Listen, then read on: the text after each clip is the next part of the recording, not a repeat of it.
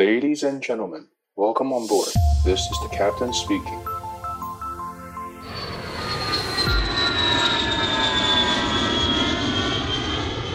Hello，各位听众，你好，我是主持人 Joy，欢迎再度回到机长广播频道。二零二一年到来了，各位朋友们都许了哪些新年新希望呢？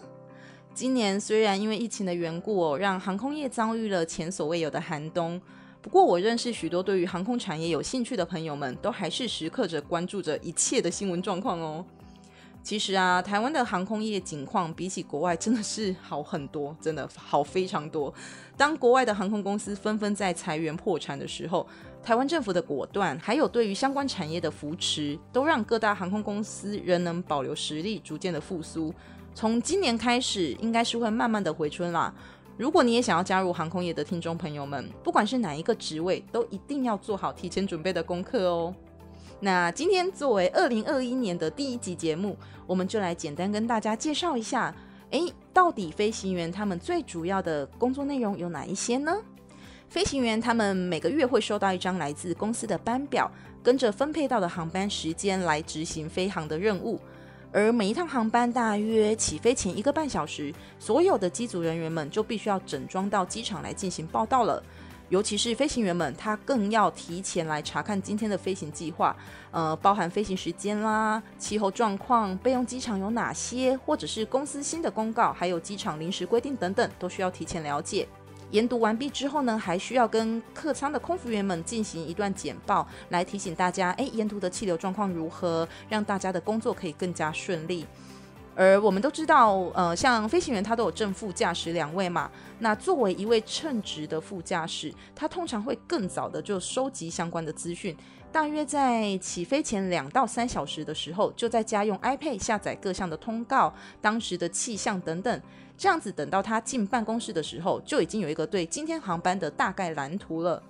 而正驾驶机师的话，他们因为有比较多年的工作经验呢、他看文件就会比较快，所以比较多的机长们，他们是到了报到中心之后才会开始阅读资讯的。当完成了以上这些前置作业之后呢，所有的机组员们就会一起前往飞机上来进行今天的飞航工作喽。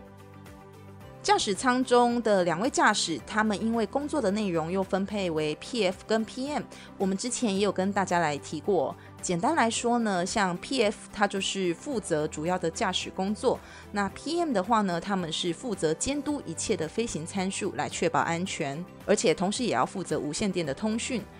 当机组人员进入机舱内开始准备作业的时候呢，这个时候 PF 他会利用飞行电脑来输入当天航程的所有资讯。而 PM 呢，则会来到机坪外，沿着飞机走一圈，检查一下是否有漏油啦、嗯、外观是否有完整，灯是不是都可以正常使用，轮胎有没有外伤等等的情况，也就是航空业内俗称的三百六检查哦。英文可以叫 walk around，要做好 double check。毕竟一旦飞机起飞啦，飞行员他就是最主要的负责人了，那当然要在起飞前再三确定一下这个飞机的状况是否正常。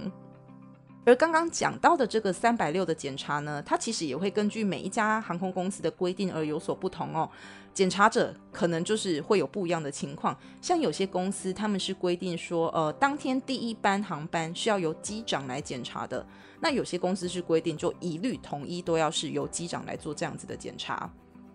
一趟航程开始之前的准备工作是蛮多的。两位飞行员在这段时间内呢，有各自的仪表开关，还有程序需要进行，确认一切都没有问题之后，才能执行一趟飞航任务。当客舱内上完了乘客，飞机加好了油，所有的文件都到齐，取得了航管的许可之后，才可以关上门后推，准备起飞喽。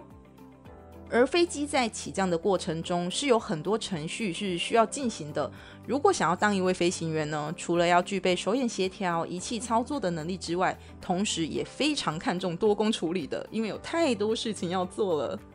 航程当中，PF 跟 PM 两位飞行员要共同监控所有的仪表，确保一切正常。PF 可以视情况决定是否要申请说，诶，变换飞机高度啦、路径，或者是去避开天气、云层等等。而 PM 呢，他们是需要沿途记录一下油耗的数值，还有诶，如果耗油有多于预期的状况，就要及时告知 PF 来进行处理。而 PM 同时也负责无线电的通讯等等的情形哦。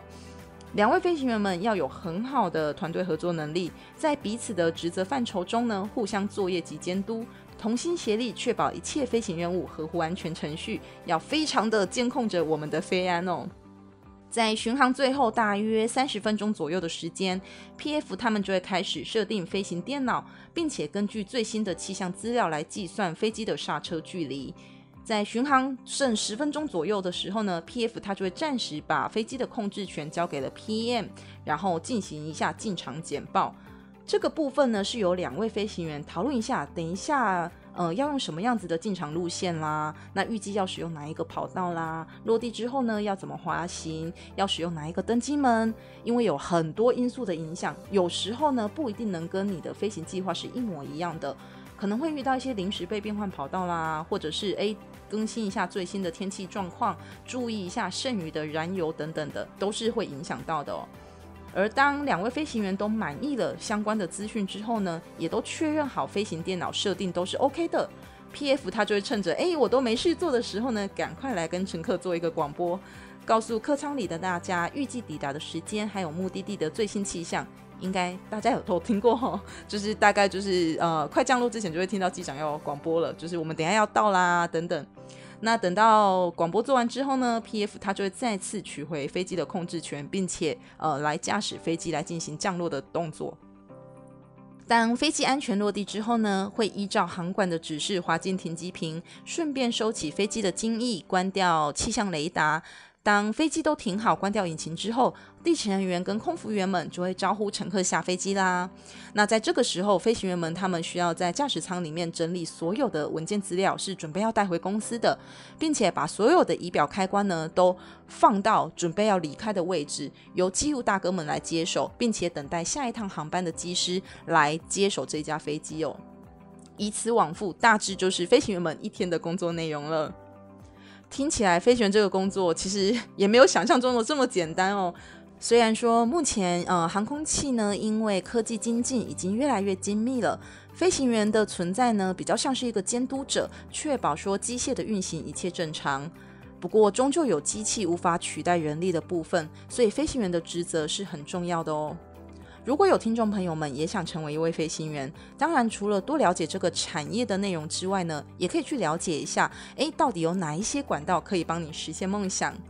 以目前台湾的航空公司来说，比较难得的是有培训机师这个管道，只要你可以符合条件，就可以报考参加，通过航空公司设立的层层关卡之后。如果他们觉得你是具备成为一个飞行员的潜能，那么公司他就会出钱送你到国外去学飞，期间呢还会帮你负担部分的生活费等等，听起来是不是很划算？超级划算的啊！而且他考试本身其实是不需要报名费的，全世界很少数的国家才有培训机师这个管道哦，而台湾就是其中之一，算是蛮难得的。所以说，如果各位朋友们有飞行梦想的话，一定要多做功课，然后不要轻言放弃哦。如果有在关注航空相关新闻的听众们会注意到，其实目前台湾各大航空公司都还是正常营运的，甚至连培训机师的招募都还是照旧，并没有受到太大的影响。再加上啊、已经二零二一年啦，慢慢的产业要复苏了，相信很快就会迎来航空业的黄金期。大家想要加入的人一定要提前准备，机会永远是给准备好的人。我也在这边祝福所有想飞上天空的朋友们都可以如愿以偿哦。好啦，今天主要就是想要跟大家分享一下飞行员他们平常最主要的工作到底是在做什么呢？听完之后有没有比较了解了？如果你也喜欢机长广播这个频道，不要忘了五星吹捧，也可以在 Apple Podcast 留言给我们哦。我是 Joy，谢谢各位听众朋友们的收听。寒流到了，一定要注意保暖，出门要记得携带雨具哦。机长广播频道，我们下次再见啦，拜拜。